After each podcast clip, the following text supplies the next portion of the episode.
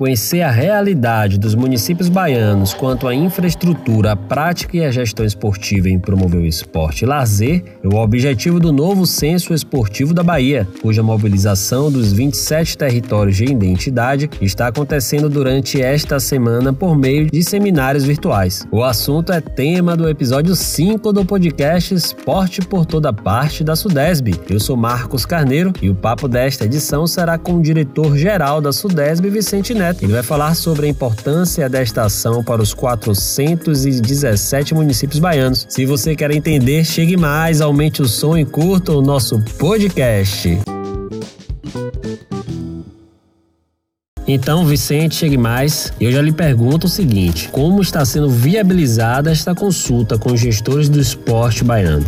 Então, Marcos, a CETRI e a SUDESB assinaram um termo de cooperação técnica com a Universidade Federal do Paraná, que foi contratada pela Secretaria Nacional de Esporte de Alto Rendimento do Governo Federal, contratou a instituição Inteligência Esportiva, que montou uma grande plataforma digital para realizarmos esse censo. Aqui na Bahia, estamos com esses seminários de mobilização e depois de capacitação dos gestores para garantirmos execução dessa tarefa tão importante para a construção de políticas públicas aqui na Bahia além da realidade esportiva dos municípios, como essas informações obtidas pelo censo podem contribuir para uma gestão mais assertiva na política pública de esporte e lazer em nossa Bahia. A ideia, Marcos, é termos na mão de cada gestor uma ferramenta de trabalho para o conhecimento da gestão esportiva, para o conhecimento da infraestrutura esportiva, para sabermos quais modalidades são praticadas em cada uma das cidades dos territórios da Bahia. Bahia. É uma ferramenta importante para nós conhecermos é, um raio-x, um diagnóstico profundo dessa realidade. São cerca de 100 perguntas no questionário. É a mais ampla pesquisa feita aqui na Bahia para a temática do esporte do lazer e será um insumo extraordinário para a consecução do nosso plano estadual de esporte e lazer.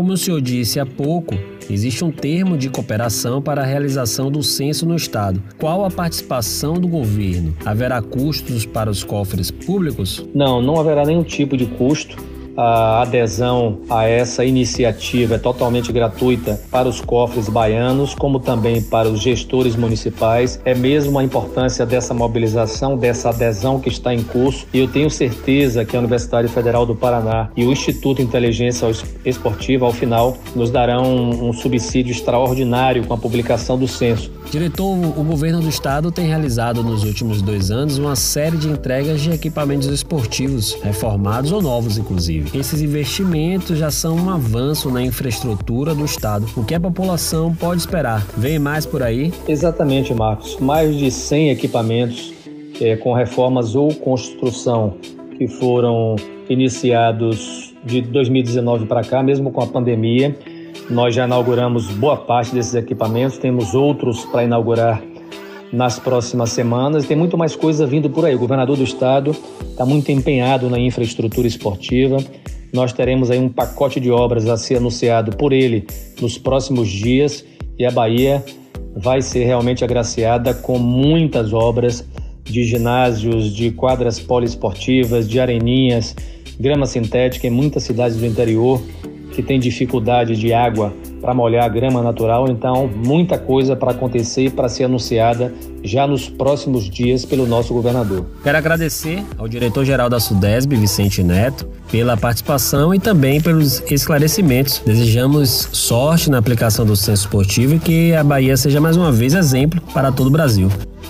Quero agradecer a participação dos gestores municipais nesse processo de adesão a essa grande mobilização estadual e dizer que eu tenho certeza que ao final todos sairão ganhando com as informações que serão coletadas e com a tabulação desses dados tão importantes para a execução da política pública de esporte e de lazer no estado da Bahia. Forte abraço. E assim eu me despeço do podcast Esporte por Toda Parte e nosso próximo encontro será na semana que vem, uma programação especial aí de São João, semana boa do forrozinho do arrastapé, mas que a gente vai precisar ficar em casa. Então, se você quiser saber mais, acesse o site da Sudesb no www.sudesb.ba.gov.br e siga os perfis da Autarquia do Esporte nas redes sociais. No Instagram é arroba Sudesb Esporte.